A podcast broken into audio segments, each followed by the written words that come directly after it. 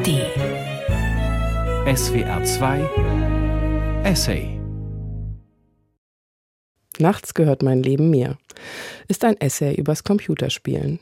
Es ist der erste von zwei Essays, die ich in diesem Jahr zu dem Thema ausgewählt habe. Daniel Schulz nähert sich dem Thema persönlich, während der Essay Die Zukunft gehört dem Spieler von Norbert Bolz das Spiel von größerer Entfernung und mit theoretischem Blick betrachten wird. Mein Name ist Mareike Mage und ich betreue beim SWR den Essay.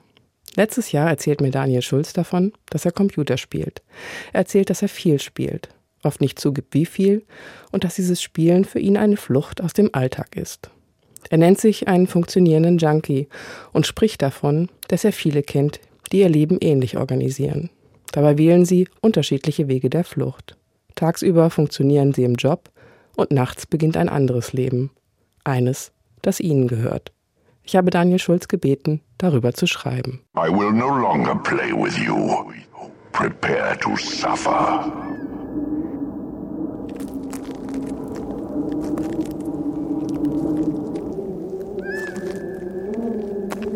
Sechs Jahre. Von den vergangenen elf Jahren habe ich sechs Jahre in Computerspielen zugebracht. Ich habe das ausgerechnet für diesen Text. Es sind sechs Arbeitsjahre, um genauer zu sein, mit acht Stunden Tag und freiem Wochenende. Sechs von elf.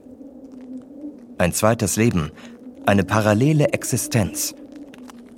Als ich die Zahlen vor mir sehe, schmettert etwas mit solcher Wucht durch meinen Körper. Es fühlt sich an, als würden sämtliche Knochen vibrieren. You know nothing of pain. I shall be your teacher. I will unmake you. I will shatter every bone in your body, reset them into painful angles, then let your flesh heal again. Nachts gehört mein Leben mir. Ein Essay von Daniel Schulz. Als ich zugesagt habe, einen Text über mein Computerspielen zu schreiben, über meine Sucht, da wusste ich, wie dieser Text auf keinen Fall klingen sollte. Ich bin mit dem Sound der Computerspieler ist gleich Amokläufer-Debatten der späten 1990er und Nullerjahre aufgewachsen. Nach den Schulmassakern von Columbine und Erfurt. Mit Texten, die klingen wie Sirenengeheul. So etwas wollte ich nicht. Statt von Alarm wollte ich von Schönheit erzählen, von der Magie des Spielens, diesem Hochgefühl, wenn ich es schaffe, einzutauchen in eine andere Welt, eins zu werden mit einem anderen Leben. Über Spielerinnen als Zwitterwesen wollte ich schreiben, einerseits Göttinnen, um die sich Universen drehen, und andererseits Sklavinnen, den Gesetzen des Programms unterworfen, getrieben von Mächten, die sie nicht kontrollieren – noch ein Level schaffen, noch ein Haus bauen, noch die nächste Wendung der Geschichte erleben. Ein bisschen Mystik, etwas Licht. Abgeklärt und gelassen sollte dieser Text sein. Ich spiele zu viel, das wollte ich zugeben, aber ich wollte auch behaupten, dass ich verstehe, was ich tue, Abstand halten kann, es im Griff habe. So habe ich Freundinnen, Kolleginnen, Bekannten vom Spielen erzählt. Meine einzige wirkliche Sucht ist das Computerspielen, habe ich gesagt, und den Satz dann abgefedert. Mit einem zweiten Satz wie, wenn man das überhaupt eine Sucht nennen kann. Mit einem Grinsen, einem Augenrollen. Und wenn ich das Abfedern sein ließ, und in den vergangenen Jahren tat ich das häufiger, dann haben das oft meine Freundinnen erledigt. Sie haben meine Sätze weich gemacht, genickt und ein anderes Thema angeschnitten, gelächelt vielleicht. Sie haben gesagt, dass doch jeder ein Hobby braucht. Die meisten, mit denen ich darüber gesprochen habe, konnten sich nicht vorstellen, dass ich wirklich süchtig bin. Computerspielen fehlt der Mythos von Ausschweifung, Absturz und Tod. Alkohol und andere Drogen sind lebensbedrohlicher.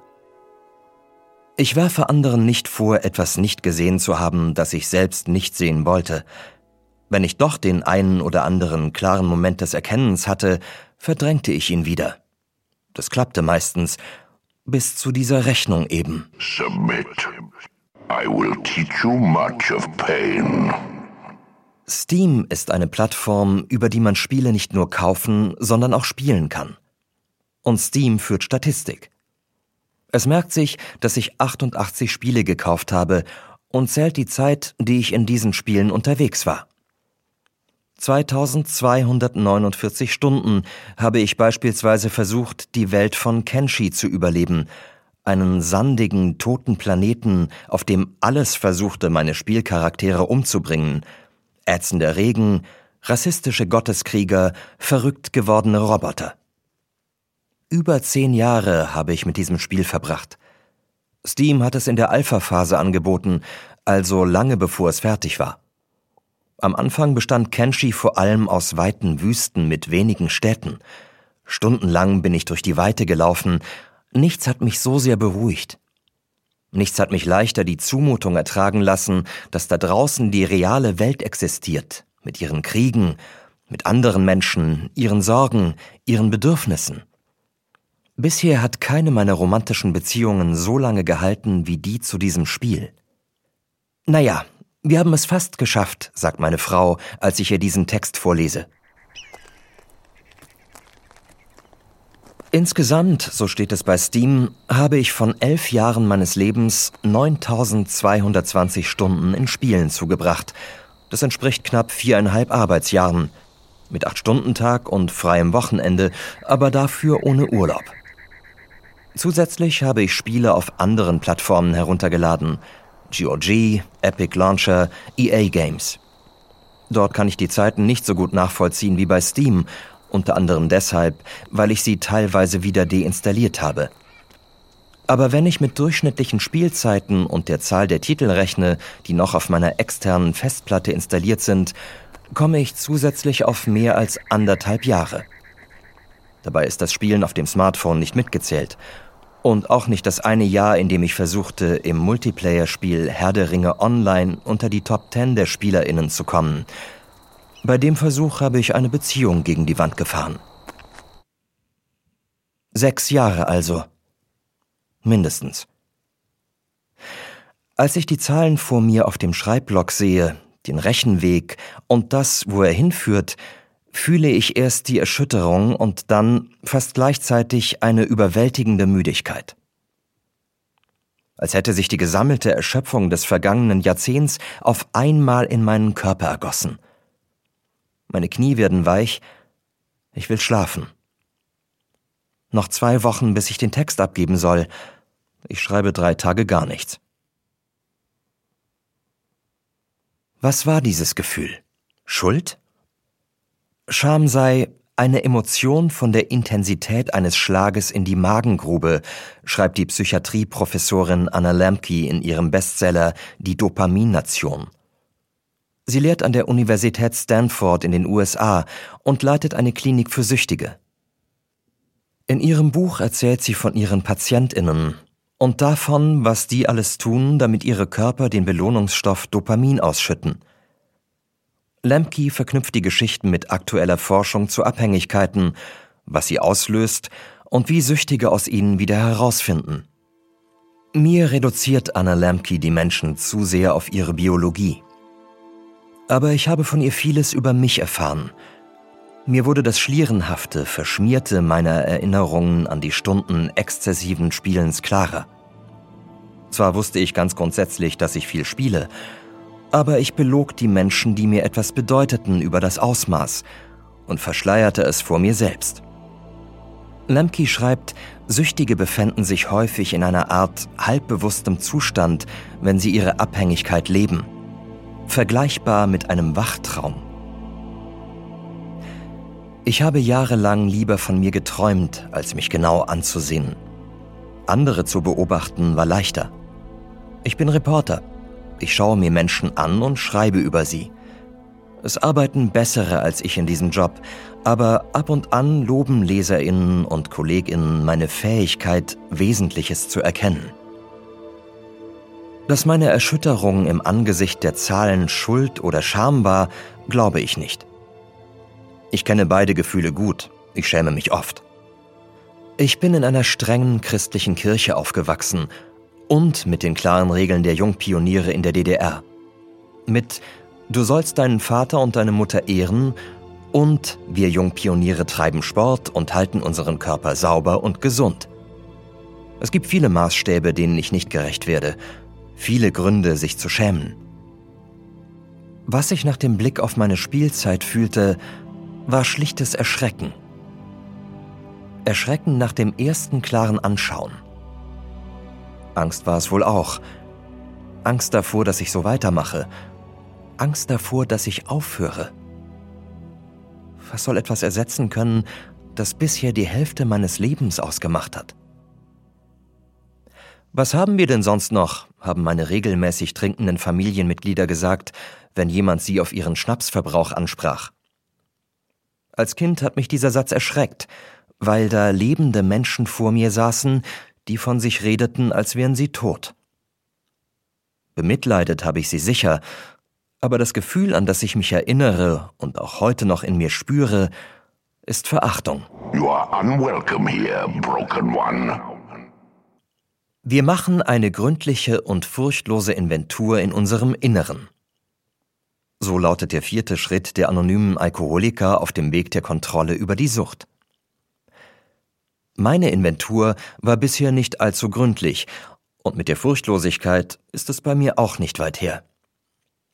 Meine Erschütterung ist ein Anfang. Ich habe aufgehört zu spielen. Auf dem Rechner, auf dem Telefon. Gänzlich.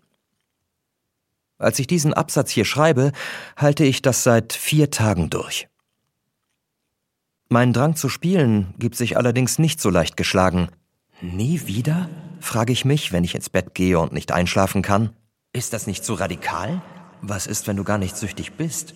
Gibt es so etwas wie Computerspielsucht überhaupt? In einer der ersten Nächte nach dem Aufhören stehe ich um 3 Uhr morgens wieder auf und schalte den Computer an. Zum ersten Mal in meinem Leben schaue ich auf den Seiten der Weltgesundheitsorganisation WHO nach, ob es Computerspielsucht gibt. Etwas in mir hofft auf ein Wunder. Vielleicht mache ich mir völlig umsonst einen Kopf. Die WHO enttäuscht mich. Sie hat Gaming Disorder 2018 als Verhaltenssucht anerkannt. Kürzel ICD-11. In der Erklärung steht, die fehlende Kontrolle der Süchtigen über ihr Spielen führt zu erheblichen Beeinträchtigungen in persönlichen, familiären, sozialen, pädagogischen, beruflichen oder anderen wichtigen Funktionsbereichen und ist normalerweise seit mindestens zwölf Monaten erkennbar. Ich lese ein Buch mit dem Titel Nüchtern. Darin erzählt der deutsche Autor Daniel Schreiber von seinem Alkoholismus und wie er es schafft, nicht mehr zu trinken. Obwohl die Sucht nach einer Substanz, in seinem Fall Alkohol, sich von Verhaltenssüchten unterscheidet, erkenne ich Gemeinsamkeiten. So wie die Suchtmedizinerin Anna Lamke das sieht, kann eigentlich alles süchtig machen – Sie schreibt in Dopamin-Nation, wie sie zwanghaft Vampirliebesromane gelesen und geliebte Menschen dafür vernachlässigt hat. Sie fühlte sich mit der Erziehung ihrer Kinder überfordert und wollte dem ausweichen. Daniel Schreiber, Anna Lamke und ein paar andere AutorInnen machen mir klar, dass der freie Wille nicht dieses robuste, allzeit funktionsbereite Instrument ist, als das es in unserer Gesellschaft oft gilt. Sie beschreiben auf der Grundlage wissenschaftlicher Studien, wie sich das Gehirn eines Menschen verändert, wenn er seinen Süchten nachgeht. Aber je öfter wir diese Erfahrung wiederholen, desto stärker gewöhnen sich unsere auf Effizienz bedachten Gehirne daran, lese ich bei Daniel Schreiber. Sie kreieren Gewohnheiten, lassen diese immer automatischer funktionieren und entziehen sie zunehmend dem Zugriff unseres Bewusstseins. Diese Sätze fühlen sich nicht nach einer völlig neuen Erkenntnis an. Verstörend sind sie dennoch. Und erleichternd. Mein Einfluss auf mich ist begrenzt. Ich muss mir nicht länger vorlügen, es wäre anders. Dieser Gedanke dämpft das Entsetzen über mein exzessives Spielen. Er mildert die Schuldgefühle, die nach der Erschütterung einsetzen. Er mildert mein Verlangen, wieder mit dem Spielen anzufangen was nicht heißt, dass das Verlangen verschwindet. Die Stimme, mit der es zu mir spricht, verändert sich, passt sich an. Sie klingt leiser, sanfter, samtig weich. Ich stelle mir vor, dass es eine Schlange ist, die da in meinem Kopf redet. Eine Schlange hat Eva im Paradies zur Sünde verführt. Die Kirche. Ich gehe schon so lange nicht mehr hin, aber wenn es für mich wichtig ist, denke ich in ihren Bildern. Sechs Jahre von elf sind natürlich viel Zeit, sagt die sanfte Stimme, während ich diesen Text schreibe. Andererseits, haben andere Menschen nicht auch Hobbys? Sie sagt, so viele hängen den ganzen Tag auf Social Media rum. Ist das besser? Du bist 44 Jahre alt. Spielsüchtig sind doch bloß Teenager. Vielleicht liebst du einfach, was du da tust. Social Media ist auch eine Droge, schreibt die Lemke. Willst du der einzige Nüchterne unter lauter Junkies sein? Und immer wieder, wer sagt denn, dass du wirklich süchtig bist? Die Stimme erzählt Unsinn. Sie bestreitet Tatsachen, die ich längst kenne. Ein Teil von mir beginnt erneut zu hoffen, dass dieser Unsinn wahr ist. Eine Woche nachdem ich mit dem Spielen aufgehört habe, hat die Stimme ihre Sanftheit verloren. Sie brüllt. Sie fordert. Ich brauche Hilfe. How dare you come to this place, my home, again? You have overstepped yourself. Ich brauche eine Person mit einem Doktortitel, die mir sagt, was ich bereits weiß. Ohne dass ich zu viel davon preisgebe, was ich bereits über mich herausgefunden habe. Gegen eine völlig unvoreingenommene Diagnose, sagt eine Stimme in mir, die nicht die Schlangenstimme ist, kann auch die Sucht nicht mehr argumentieren. Listig wie ein Schaf, hätte mein Vater zu diesem plumpen Taschenspielertrick gesagt, mit dem ein Teil von mir versucht, einen anderen auszutricksen. Vielleicht brauche ich schlicht einen Zeugen für das, was ich mir selbst zu sagen habe. Im Internet suche ich nach PsychologInnen, die auf Spielsucht spezialisiert sind. Armin Kasas Webseite ist eine der ersten, auf die ich stoße. Ich schaue mir Videos an, in denen er die Abhängigkeit erklärt und wie man sie erkennt. Alles, was ich von ihm sehe, erscheint mir viel zu aufgeräumt, viel zu geordnet und viel zu gut vorbereitet für das Durcheinander in mir. Hat der Mann überhaupt Platz für Fragen bei all den Antworten, die auf seiner Webseite stehen? Ich vermeine Guru-Vibes zu spüren. Ich frage mich, ob er zu jung für mich ist. Ob er Gel für seine Frisur benutzt. Ob er mich auslachen würde, wenn ich mich als Mann Mitte 40 bei ihm melde. Ich könnte nach anderen TherapeutInnen suchen, aber ich fühle mich zu erschöpft dafür. Die Studien auf seiner Seite zu lesen, bringt die Müdigkeit zurück, die ich nach dem Ausrechnen meiner Spielzeit empfunden habe. Mir gefällt, dass er in seinen Videos Österreichisch spricht. Auf seiner Seite steht, er lebt in Innsbruck. Keine Ahnung warum, aber wenn ÖsterreicherInnen reden, werde ich zutraulich. Armin Kasa hat Zeit für mich. In seinem Online-Kalender ist in drei Tagen ein Termin frei ich zahle 120 Euro per PayPal und buche eine Beratung per Videochat. Montags 13 Uhr. Danach muss ich nur noch das Wochenende rumkriegen, ohne zu spielen. Der Streber in mir hilft.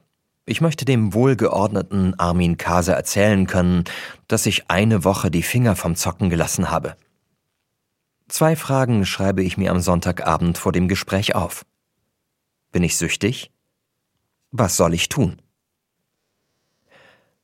Als die Verbindung steht, sehe ich Kasa vor einer weißen Wand sitzen. Kein Regal, kein Poster. Sein Arbeitszimmer sieht noch aufgeräumter aus als seine Webseite. Aber in diesem Moment gefällt mir das. Da ist Raum für mich. Also erzähle ich eine halbe Stunde lang meine Suchtgeschichte. Von den 15 Joints am Tag im Zivildienst, vom Tanzen auf Speed, als ich nach dem Studium wieder nach Berlin zurückkam und über das jahrzehntelange Spielen. Armin Kaser kommt kaum zu Wort, dann stelle ich ihm die erste von zwei Fragen, die ich mir aufgeschrieben habe. Bin ich süchtig? Wir arbeiten uns durch die Symptome einer Computerspielsucht. Manche Anzeichen sind einfach zu klären. Dass meine Gedanken immer wieder ums Spielen kreisen und ich nach einer Begründung suche, wieder anzufangen, ist offensichtlich. Deswegen habe ich Armin Kaser schließlich kontaktiert. Ebenfalls einfach zu beantworten ist die Frage nach dem Kontrollverlust. Ist mir bewusst, wie viel Zeit ich mit Spielen verbringe? Bis zu meinem Moment des Entsetzens war mir das Ausmaß nicht klar. Wenn es mir zwischendurch deutlich wurde, habe ich es erfolgreich verdrängt. Mir fällt ein, wie ich versucht habe, mir Grenzen zu setzen. Zeitliche Grenzen. Ich habe mit mir und meiner Frau vereinbart, nicht länger als bis zwei Uhr nachts zu spielen. Um das nicht zu vergessen, klebte ich mir Zettel an den Bildschirm und stellte einen Wecker daneben. Dieses Limit habe ich etwa ein Jahr lang eingehalten. Dann eines Tages habe ich bis um drei Uhr nachts gespielt. Und als ich die Grenze einmal überschritten hatte, tat ich das immer wieder. Dabei fühlte ich einerseits Scham, weil ich mein Wort brach, weil ich ein ganz einfaches Versprechen nicht hielt. Zugleich ergriff mich ein Hochgefühl, ein euphorisches High, weil ich diese Grenze verletzte. Ich ließ mich von niemandem fesseln, so fühlte es sich an, nicht von meiner Frau, nicht von mir selbst. Ich spürte einen kurzen, intensiven Freiheitsrausch. In vielen Nächten war dieser Kick wichtiger als das Spiel. Dass ich eine Toleranz entwickelt habe, ist ebenfalls sicher. Eine Toleranz zu entwickeln bedeutet, je länger eine Person spielt, desto mehr muss sie spielen, weil sie sonst keine Befriedigung fühlt. Das habe ich so linear nicht erlebt, weil es zwischendurch Zeiten mit weniger oder gar keinem Spielen gab. Wenn eine Liebesbeziehung neu begann, wenn ich den Job gewechselt habe, als ich das erste Mal in ein Kriegsgebiet fuhr. Aber ich erinnere mich daran, in den Wochen und Monaten vor dem Aufhören immer unzufriedener mit dem Spielen gewesen zu sein. Ich lud mir neue Games herunter, auf mein Smartphone, auf den Rechner aber das Spielen fühlte sich so unbefriedigend und entfremdet an, als würde ich an einem Fließband Apparate zusammenschrauben, deren Sinn sich mir von Tag zu Tag weniger erschließen wollte. Als ich mit dem Spielen angefangen habe, empfand ich beim Eintauchen in eine neue Welt Sicherheit und Gefahr zugleich, weil meiner Figur etwas zustoßen konnte, aber mir nicht.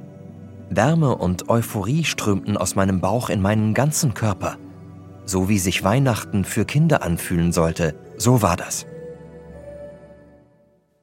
Ob ich das vierte Kriterium für eine Sucht erfülle, wird uns beiden nicht ganz klar. Habe ich Entzugserscheinungen, seit ich nicht mehr spiele? Ich kann nicht sagen, ob ich seitdem öfter aggressiv werde, unruhiger und reizbarer bin. In manchen Nächten liege ich lange wach und stelle mir vor, welche Spiele ich gerade kaufen würde aber nächtelang wachgelegen habe ich auch, als ich noch gespielt habe. Seit 2015 fahre ich als Reporter in die Ukraine. Wenn ich mit meinen Freundinnen dort telefoniere, rechne ich damit, dass es das letzte Mal sein könnte. Manchmal spüre ich von der Angst, meine liebsten Menschen zu verlieren, gar nichts. Dann wieder frisst diese Angst meine Nächte ganz, oder sie lässt mich um drei Uhr morgens hochschrecken und nicht wieder einschlafen. Unfreundlichkeit und Reizbarkeit wurden mir schon nachgesagt, als ich noch gespielt habe. Am längsten sprechen Armin Kaser und ich in den etwa 70 Minuten unseres Treffens über Symptom Nummer 5, Weiterspielen trotz negativer Konsequenzen. Einsam war es mit dir, sagt eine meiner Ex-Freundinnen, als ich sie für diesen Text frage, wie es sich anfühlte, mit mir zusammen zu sein. Fünf Jahre hielt unsere Beziehung, das Spielen war nicht der einzige Grund für das Ende, aber heute verstehe ich, dass das eine mit dem anderen zu tun hatte.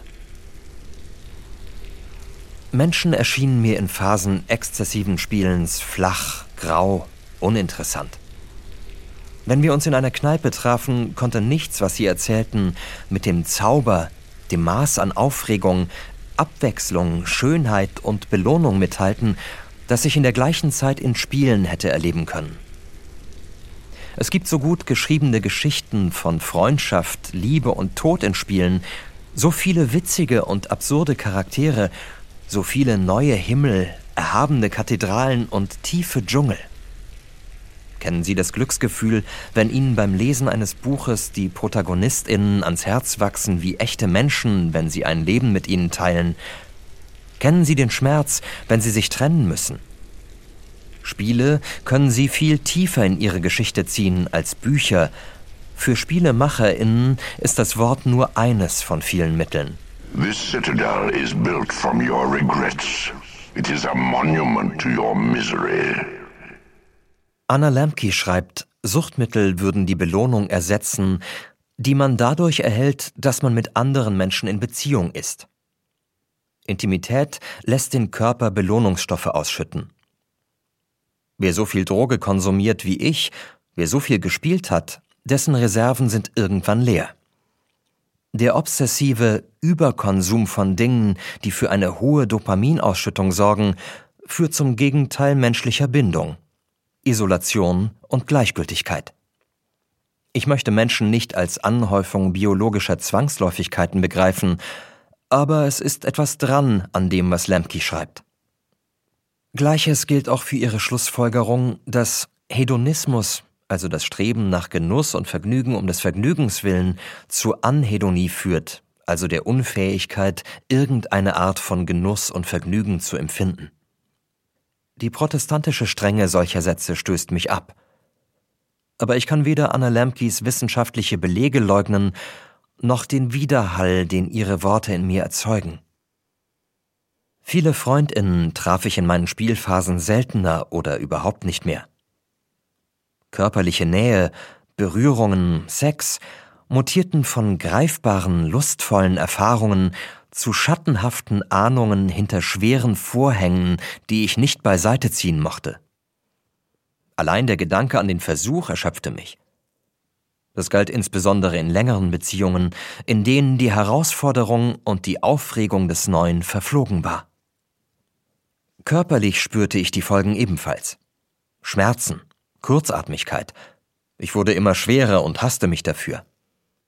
Am Ende meiner letzten extremen Spielphase taten mir Rücken und Hintern derart weh, dass ich eigentlich nur noch liegen konnte. Ich spielte trotz der Schmerzen und verrenkte mich dafür in unwürdigste Positionen. Meine Arbeit konnte ich vor den Konsequenzen der Sucht meistens schützen. Ich habe Abgabetermine verpasst, nicht zum richtigen Zeitpunkt die richtigen Menschen angerufen, an manchen Tagen KollegInnen im Stich gelassen. Jedes Mal habe ich mich dafür geschämt, konnte die Sucht für eine Weile unterdrücken und machte dann weiter wie vorher. Insgesamt sieht die Bilanz gut aus. Zweimal Chef eines Ressorts gewesen, zwei Bücher geschrieben, ein paar Journalistenpreise. Dass Süchtige solche Prioritäten setzen, ist für mich nichts Ungewöhnliches. Seit meiner Kindheit lebe ich mit funktionierenden Junkies zusammen damals im Sozialismus, der sich ihrem Ende entgegen neigenden DDR und heute im Kapitalismus. Ein Teil meiner Familie waren AlkoholikerInnen. Und auch wenn sie sich zu Hause Abend für Abend im Suff mit Schimpfwörtern bedachten, die Arbeit auf der Werft und im Büro, die haben sie erledigt. Freundinnen, Kolleginnen, Bekannte, egal ob die Droge ihrer Wahl Speed ist, Marihuana, Alkohol oder Spiele, Sie funktionieren sehr lange mit ihrer Sucht. Ich bin mir sicher, viele Firmen würden ohne funktionierende Junkies auseinanderfallen. Meine Aussetzer versuchte ich wieder gut zu machen. Für eine Nacht, die ich durchgespielt habe, habe ich zwei durchgearbeitet. Ich habe Geschichten erfunden, die meine Abwesenheit erklärten, und mit diesen Ausreden jongliert wie ein Zirkusartist mit Bällen. Ich habe lange mit Menschen telefoniert bin mit ihnen etwas trinken gegangen, habe ihnen Geschenke und Komplimente gemacht. Ich bin mit ihnen verreist, damit ich sie nicht verlor. Der US-amerikanische Schriftsteller Eric J. Ionelli hat in einem Text 2017 Süchtige als gelangweilte oder frustrierte Problemlöser bezeichnet, die sich ihre Dramen selbst basteln, wenn sie sich gerade keiner anderen Herausforderung gegenübersehen. Am Ende, zu guter Letzt, reden Armin Kaser und ich über das Leugnen. Spielsüchtige lügen so wie andere Süchtige auch, um ihre Sucht zu verstecken oder zumindest die Exzesse, die ganz großen Übertretungen. In engen und langen romantischen Beziehungen wird das schwieriger. Aber Lügner können auch mit Ehrlichkeit täuschen. An einem Freitag habe ich beispielsweise einer Partnerin offensiv erzählt, dass ich tagsüber gespielt habe, obwohl ich hätte arbeiten müssen. Wie einen großen Fehltritt habe ich das klingen lassen, wie eine Ausnahme. Dass ich in dieser Woche jeden Tag so verbracht hatte, erzählte ich nicht. Meinen Therapeuten habe ich auch belogen. Bevor die Therapie anfing, zu Beginn unserer gemeinsamen sieben Jahre, hat er mir eine Bedingung gestellt. Mit Suchtmitteln jeglicher Art aufzuhören oder sie stark zu reduzieren. Dass ich keine Joints mehr rauchte, habe ich ihm stolz erzählt. Aber wenn ich über das Spielen redete, halbierte ich die Zeiten, verschwieg es ganz oder lenkte vom Thema ab. Anna Lamke, die Suchtmedizinerin aus den USA, schreibt über eine ihrer alkoholkranken Patientinnen, eine Sache, die sie mir klargemacht hat, war, dass es für die Überwindung ihrer Sucht von entscheidender Bedeutung war, die Wahrheit zu sagen. Zwanghaftes Denken ans Spielen, Kontrollverlust, Entwicklung einer Toleranz, Weiterspielen trotz negativer Konsequenzen und Leugnen. Armin Kaser bestätigt mir, was ich weiß. Ich bin süchtig. Die offizielle Diagnose hilft. Die Stimme, die mit mir über meine Abhängigkeit diskutieren wollte, verstummt schon während des Gesprächs mit Kasa. Sie meldet sich in der Zeit, in der ich diesen Text schreibe, nicht zurück. Dass sie verschwunden ist, glaube ich nicht. Sie wird es wieder versuchen, in Zeiten, in denen ich besonders gelangweilt, gestresst, frustriert bin. Ich stelle Armin Kasa meine zweite Frage. Was soll ich tun? Ich erwarte, dass er mir weitere Sitzungen empfiehlt, auch damit er etwas verdient.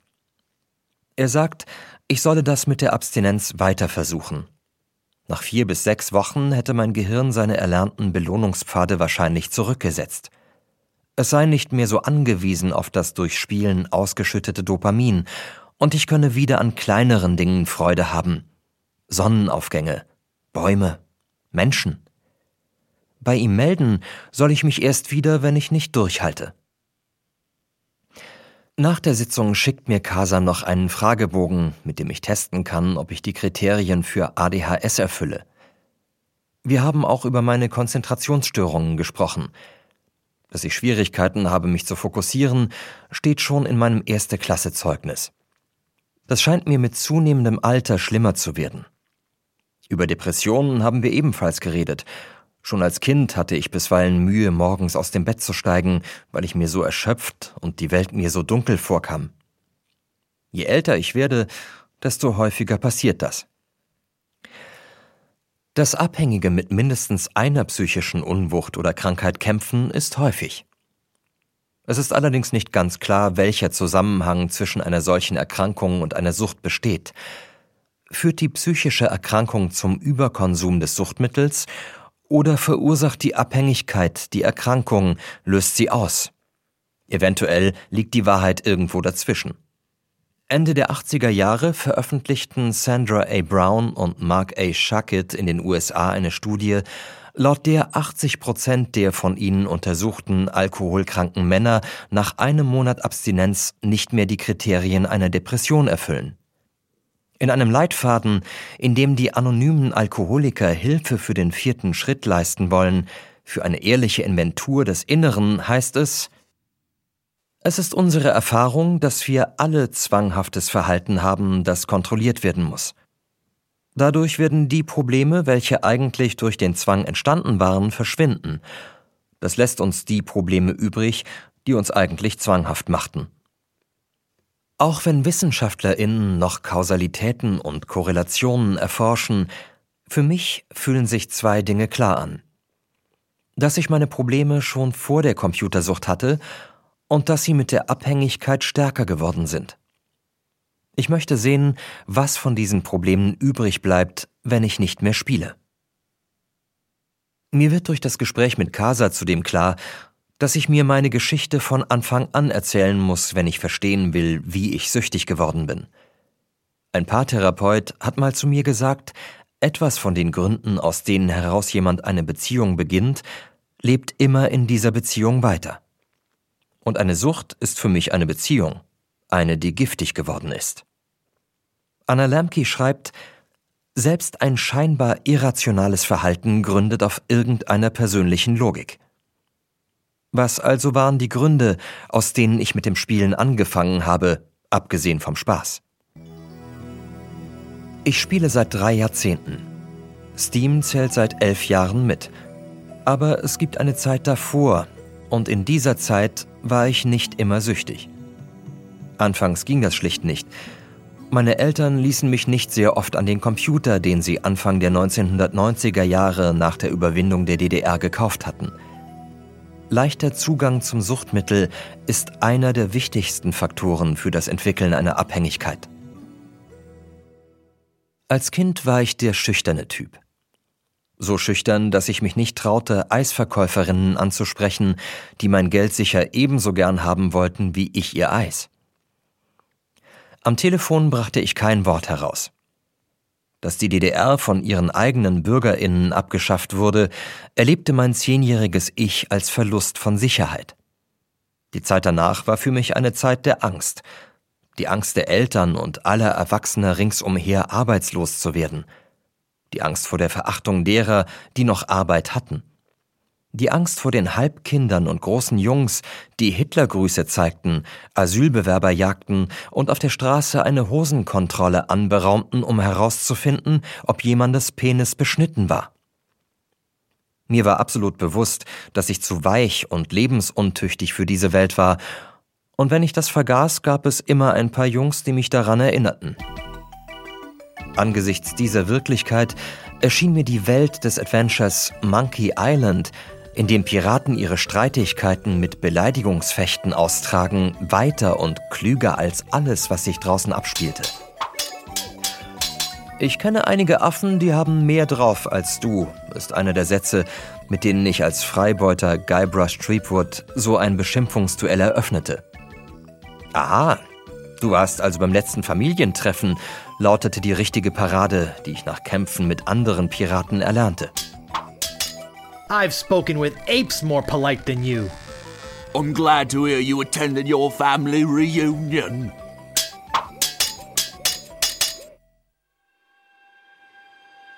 In Büchern verschwinden konnte ich schon immer. Wenn meine Eltern mich bestrafen wollten, erteilten sie mir nicht Hausarrest, sondern Leseverbot. Computerspiele ermöglichten mir ein bis dahin ungekanntes Versinken, die perfekte Flucht. In Spielen existiert alles, was Schriftstellerinnen in Büchern schreiben könnten, in Farbe, Form, Musik, Architektur.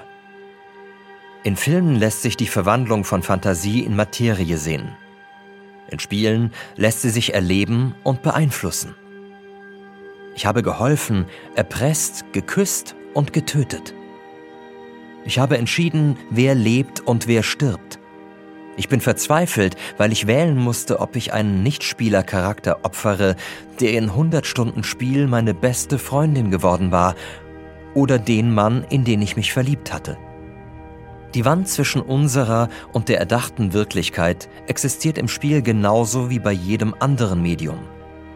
Menschen brauchen Avatare, um in der virtuellen Realität zu handeln. Aber gut gemachte Spiele wandeln diese Wand schnell zu einer Membran, die die SpielerInnen umschließt wie eine Haut. Das Einswerden mit der Welt jenseits der Wand funktioniert in Computerspielen so gut, dass es einen eigenen Begriff dafür gibt. Immersion. Um davon abhängig zu werden, braucht es keine Nazischläger. In Nüchtern heißt es, jedes Leben, so gewöhnlich und alltäglich es auch wirken mag, wird unterbrochen von Unstetigkeit und Verlust. Bei mir war es ganz schlicht die Arbeit, die mir den Weg in die Sucht erleichterte. Arbeit war für mich schon als Kind auf dem Dorf etwas, nachdem Erwachsene mies gelaunt waren und schlecht aussahen. Arbeit verwandelte ihre Haut in schrundige Rinde und ihre Körper in murkelige Kartoffeln. Ich habe mir extra einen Job ausgesucht, in dem ich nicht schwer körperlich schufte. Trotzdem jeden Tag um die gleiche Zeit aufzustehen, in das gleiche Haus, mit den gleichen Leuten zu gehen und dort das immer wieder Gleiche zu tun, egal wie unterschiedlich es im Einzelnen sein mag, erscheint mir bis heute als Zumutung. Als Journalist war ich dieser Zumutung immer nur begrenzt ausgesetzt, als Reporter seit ein paar Jahren noch weniger. Der Job ist abwechslungsreicher als viele andere. Aber als ich anfing zu lernen als ich in der Nachrichtenredaktion die immer gleich klingenden Texte in immer gleich aussehende Kästchen des Redaktionssystems schrieb, empfand ich das als Horror. Tagsüber arbeitete ich fleißig, weil ich gut sein wollte, weil ich spannendere Aufgaben kriegen wollte. Nachts spielte ich, um zu vergessen, dass ich meinen Tag mit Arbeit verschwendet hatte. Diese Zeit gehört mir, mir ganz allein, so habe ich das gedacht und gefühlt. Das Spielen gab mir den Kick, das Hochgefühl, das ich brauchte, um wieder arbeiten zu gehen. Was mir am Spielen am meisten gefiel, war seine Zwecklosigkeit. Nichts, was ich in den Nächten tat, ließ sich für die Arbeit verwenden. Es ließ sich nicht einpassen ins große Uhrwerk der Selbstoptimierung. Journalistinnen sind sehr gut darin, alles, was sie tun, zum Teil ihres Jobs zu machen. Viele, die ich kenne, lesen ausschließlich Sachbücher über die Themen, zu denen sie arbeiten. Auch Romane lesen sie nicht rein zum Vergnügen. Sie lesen nur relevante Bücher und sehen nur relevante Filme und relevant meint nützlich für ihren Beruf oder doch zumindest für das Vorankommen im Leben. Diese Zweckbindung allen Handelns gruselte mich schon in der Ausbildung. So wollte ich nicht leben. Die Spiele, die ich spielte, waren auch nicht dafür geeignet, einen bestimmten Status bei Freundinnen und Bekannten zu erreichen. Games und Gamer galten und gelten den meisten Menschen in meinem Umfeld als uncool. Und ja, es gibt Spiele, die einen verbessern wollen. Spiele, bei denen man per Bewegungssensor Sport treibt oder solche, in denen man Geschichte lernt. Je offensiver die ProgrammiererInnen so etwas betrieben, desto mehr habe ich solche Games verachtet. Verweigerung war mein Vergnügen. Und natürlich war diese Verweigerung eine Illusion. Während meiner Ausbildung, meinem Volontariat, spielte ich bis morgens um vier oder fünf Uhr, schlief zwei, drei Stunden und ging dann in die Redaktion. Ich hielt das durch, weil junge Körper Süchte besser verkraften als alte. Die Müdigkeit hatte negative Auswirkungen. Zu spät kommen, sich dafür Ausreden einfallen lassen müssen, KollegInnen im Stich lassen, das schlechte Gewissen. Aber die Müdigkeit polsterte mein Gehirn auch. Gegen Menschen. Ich hatte weniger Angst zu telefonieren, weil ich zu müde war, um Angst zu haben. Ich redete mir jedenfalls ein, dass es an der Müdigkeit lag, wenn ich Mut hatte. Später, als Leiter einer Abteilung, fiel mir nicht das Treffen von Entscheidungen schwer oder das Übernehmen von Verantwortung, sondern dass ständig jemand etwas von mir wollte und viele Kolleginnen ein freundliches Nein als Signal zum Weiternerven interpretierten. Müdigkeit half mir dabei, gereizt und laut zu reagieren, Sie half mir dabei, nicht ständig daran zu denken, ob ich einer Person gerade Unrecht tat oder ob ich sie verletzte. Als Kind verspotteten mich andere als Träumer. In den Jungsklicken der 90er Jahre in Brandenburg lernte ich, meine weltfremde Weichheit zu verachten. Mithilfe meiner Sucht erreichte ich endlich einen Zustand, der als normal galt. Meine Neins wurden respektiert. Fortune abandoned you the moment I found you. Has your life prepared you for what is to come? Das Abfedern von Gefühlen, von Zumutungen habe ich praktiziert, bis ich mit dem Spielen aufgehört habe. Um meine Schüchternheit abzulegen, bin ich Journalist geworden. Als ich diese Entscheidung mit 18 Jahren traf, wollte ich nicht länger eingesperrt sein in einen Käfig des Nichtsagens und Nichttrauens. Es scheint ganz gut funktioniert zu haben, wenn ich heute als Reporter an den Türen von Rechtsextremen klingeln kann, die Gewehre und Pistolen besitzen. Alle paar Monate fahre ich in den Krieg in der Ukraine. Dort habe ich Freundinnen, ich will sie nicht alleine lassen. Tatsächlich habe ich mich an vieles gewöhnt. Trotzdem ist meine Arbeit für mich immer mit Angst verbunden geblieben, vor der ich in andere Welten geflohen bin. Diese Strategie hat oft funktioniert, oft aber auch nicht. Wenn es schief ging, wurde ich im Alltag, in der Zeit, in der ich nicht spielen konnte, noch verletzlicher. Dann stresste mich alles doppelt. Ich schwitzte, war fahrig, vergesslich und nervös. Was allerdings immer umfassender funktionierte, je mehr ich spielte, war das Ausschalten meines poetischen Instrumentariums. Als Kind, als Teenager und, wie meine damalige Freundin sagt, auch noch in meinen ersten Jahren an der Universität war ich einer von denen, die bei Sonnenaufgängen weinen können, weil sie so schön sind. Ich empfand tiefes Entsetzen, wenn andere Jungen im Dorf Frösche mit Luftpumpen aufbliesen, bis sie platzten. So als wäre ich das Tier und könnte den Schmerz fühlen. Ich habe Gedichte geschrieben, Kurzgeschichten. Ich war einer, von dem man sagte, er sei ein Mädchen. Er habe zu viele Gefühle. Und je länger ich spielte, desto mehr radierte ich dieses zu viel aus. So fühlte es sich jedenfalls zuletzt an in den vergangenen zwei, drei Jahren vor dem Aufhören. Vielleicht habe ich das Überspüren aber auch nur stumm gestellt. Mag sein, dass es zurückkommt, wenn ich lange genug abstinent bleibe.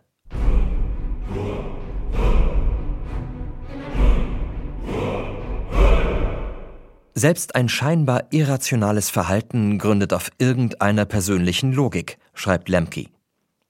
Meine persönliche Logik umfasste den inneren Drang zu fliehen und mich abzupolstern. Ein anderer der vielen Gründe zu spielen war das beruhigende Gefühl, vor Verfall und Verlust geschützt zu sein. Was ein Spielcharakter lernt, kann ihm niemand wegnehmen. Gesteigerte Stärke, ein neuer Zauber, die eigenen Fähigkeiten können nur wachsen. In den meisten Spielen gibt es kein Alter, keine Vergesslichkeit, keine Demenz.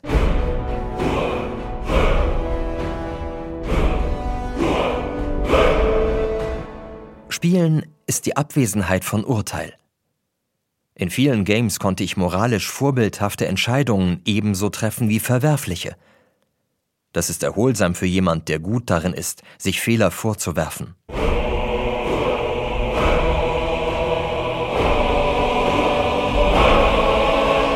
Spiele sind Meister der kurzfristigen Belohnung und der Abwechslung.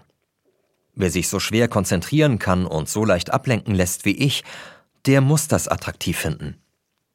Aber auch für Menschen, denen ihr Therapeut keinen ADHS-Fragebogen zuschickt, kann Langeweile furchtbar sein. Sie konfrontiert uns mit Fragen nach Sinn und Zweck, fühlt sich wie Einsamkeit an. Sie fordert uns dröhnend auf, uns zu zeigen und lässt uns die Leere spüren, mit der unser Innerstes darauf antwortet. Über die Jahre zerdrückte das Spielen meine Konzentration in immer kleinere Bröckchen – wollte ich längere Texte schreiben, schaffte ich einen Absatz, maximal zwei, dann spielte ich zwei Stunden oder auch acht.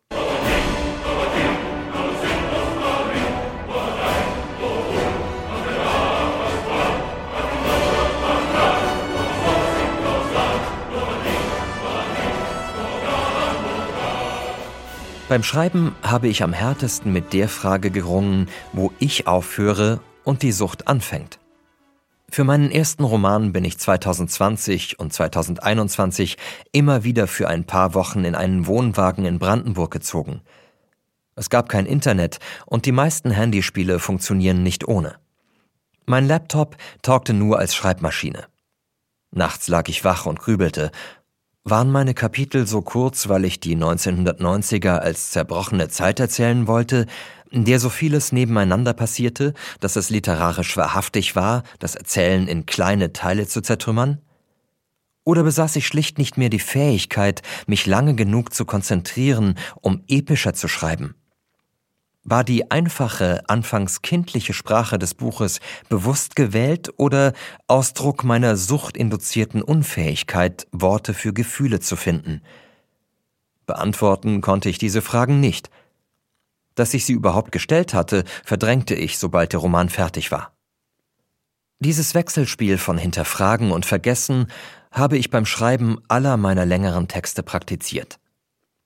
Das Nachdenken und Schreiben über rechtsextreme Gewalt, über den Krieg in der Ukraine, den ich zusammen mit meinen engsten Freundinnen erlebt habe und immer noch erlebe, konfrontierte mich so unmittelbar wie sonst nichts mit mir selbst. Ich schreckte aus meinem Wachtraum hoch und durfte nicht wieder einschlafen, bis der Text fertig war. Umso heftiger versuchte ich danach wieder in den Halbschlaf zurückzufinden. Beim Verfassen des Romans wirkte dieses Muster in außergewöhnlich kristalliner Weise. Ich schrieb über eine Gewalt und Ohnmacht, die ich weit hinter mir zurückgelassen glaubte. Wut bemächtigte sich meines Körpers. Ich lief ziellos umher, ich hatte Krämpfe in den Fußsohlen, ich blutete aus der Nase, ich schmiss Stifte und Tacker gegen Wände oder in Brandenburg auf die weite Wiese hinter dem Wohnwagen. Ich wollte Menschen verprügeln. Ich war mir unheimlich und wollte nichts mehr als in den gedämpften Zustand vor dem Schreiben zurück. Dafür versank ich in den Wochen, in denen ich nicht schrieb, in einem Spiel, das für mich heute den eigentlichen Endpunkt meines Spielens markiert. Auch wenn es noch zwei Jahre dauerte, bis ich diesen Text schreiben und wirklich aufhören sollte. Dieses Spiel heißt Raid. Und dass ich mich darauf eingelassen habe, mich darin verloren habe, stellt für mich einen besonderen Verrat dar. Einen Verrat an meinen liebsten Menschen und mir selbst. Andere getäuscht habe ich schon vorher. Mich selbst belogen ebenfalls. Aber dieses Mal habe ich viel Geld dabei ausgegeben. Und ich habe alles hintergangen, was mich einmal am Spielen fasziniert hat. Raid kann man auf dem Mobiltelefon und auf dem Computer spielen. Es ist zumindest teilweise ein Glücksspiel. Die SpielerInnen öffnen Kristalle in verschiedenen Farben, um an Spielfiguren zu kommen. Die Chancen, die mächtigsten Figuren zu bekommen, liegen laut einer Tabelle des gut informierten Content Creators Hell Hades zwischen 0,5% und 6%. Wenn ich eine Spielfigur brauchte, um eine Herausforderung zu schaffen, gab es für mich drei Optionen.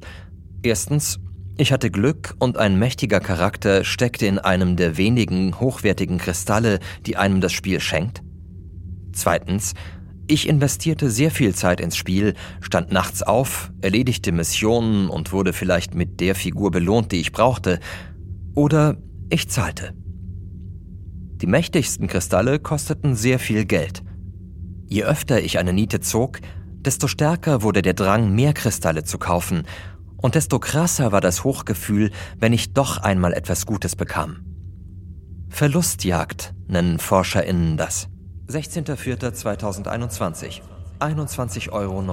Ursprünglich wollte ich für diesen Text das Spiel wieder installieren und mir die aktuellen Preise und Mechaniken anschauen. Ich habe es nicht getan, aus Angst.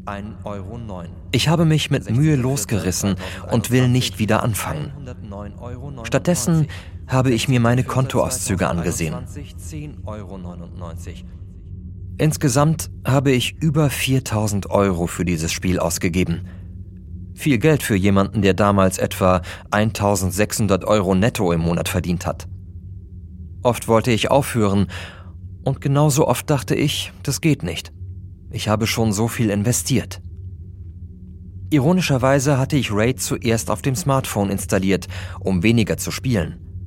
Ab und an am Telefon daddeln und dafür weniger vor dem Computer sitzen, das war die Idee. Wenn ich vorher von Verrat geschrieben habe, dann meine ich nicht nur den Verlust des Geldes, nicht nur das Hintergehen der Verantwortung gegenüber meiner Familie und meinen Freundinnen in der Ukraine, die mit 4000 Euro so viel Notwendiges kaufen könnten in dem von Russland begonnenen Krieg. Das alles macht mir zu schaffen und wird es noch lange.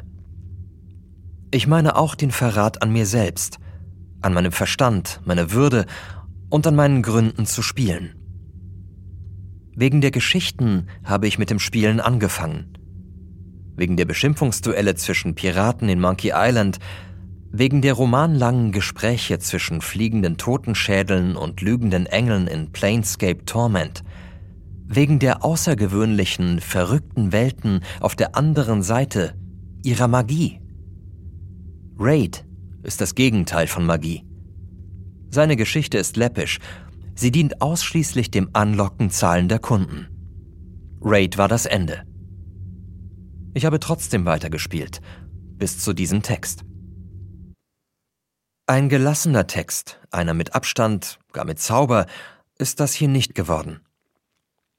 Ich bin mir nicht mal sicher, was ich beim Schreiben verstanden habe. Nach anderen persönlichen Essays haben mich Freundinnen, Kolleginnen, Leserinnen gefragt, ob das Schreiben wie eine Therapie sei, ob es mir geholfen habe. Das klingt nach Ergebnis, Ziel erreicht, nach einem Ende. Für mich beginnt das Verstehen erst. Ich trauere um die schönen Stunden in anderen Welten. Ich habe Sehnsucht danach, mich in Geborgenheit in Gefahr zu begeben. Therapeutinnen und Menschen, die ihre Abhängigkeit kontrollieren, sagen, es sei wichtig, Ersatz zu finden. Etwas, das die Bedürfnisse erfüllt, die man früher mit Hilfe der Sucht gestillt hat. Joggen ist es schon mal nicht. Das langweilt mich zu Tode. Es gibt diese schöne Passage von Daniel Schreiber gegen Ende seines Buches über das, was nach dem Aufhören kommt.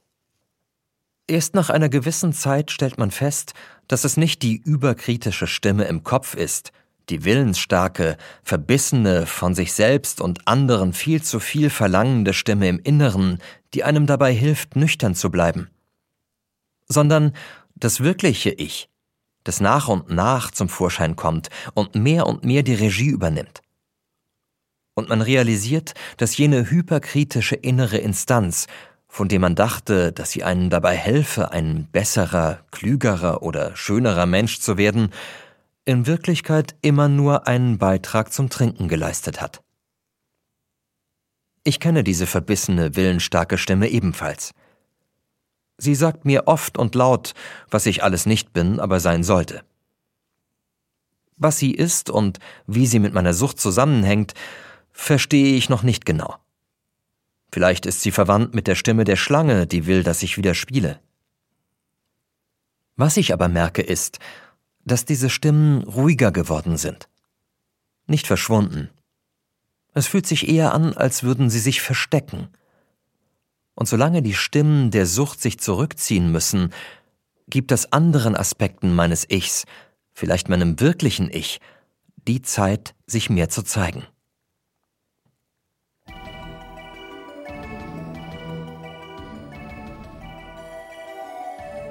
Nachts gehört mein Leben mir. Ein Essay von Daniel Schulz. Es sprach Nikolai Alexander Brucker. Ton und Technik Manfred Seiler und Robin Zwirner. Regie Tobias Krebs. Redaktion Mareike Mage. Produktion Südwestrundfunk 2024.